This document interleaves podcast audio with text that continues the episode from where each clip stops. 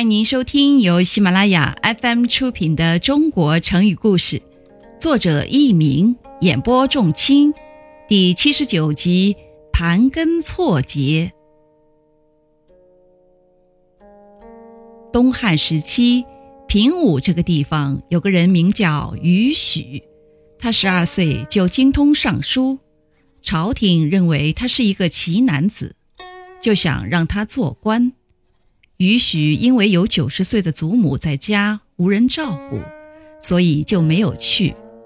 祖母去世后，于许才到太尉李修那里出任郎中一职。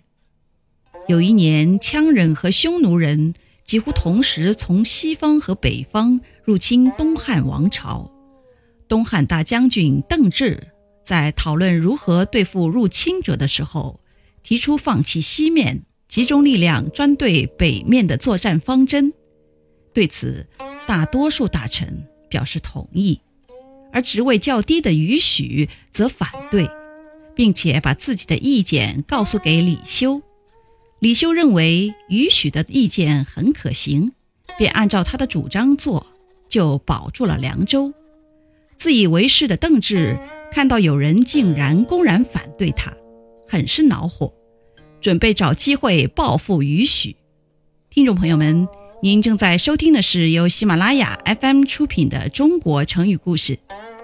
不久，有个地方发生了战乱，人民造反，杀害了地方官吏。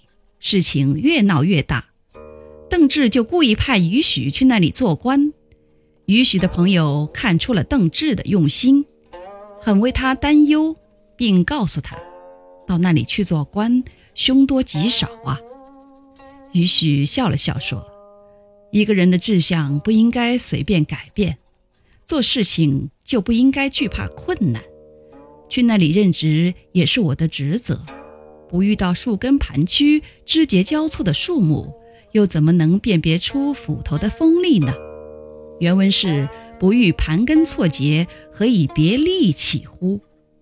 他到任之后，很快就平息了动乱，得到了皇上的信任和嘉奖。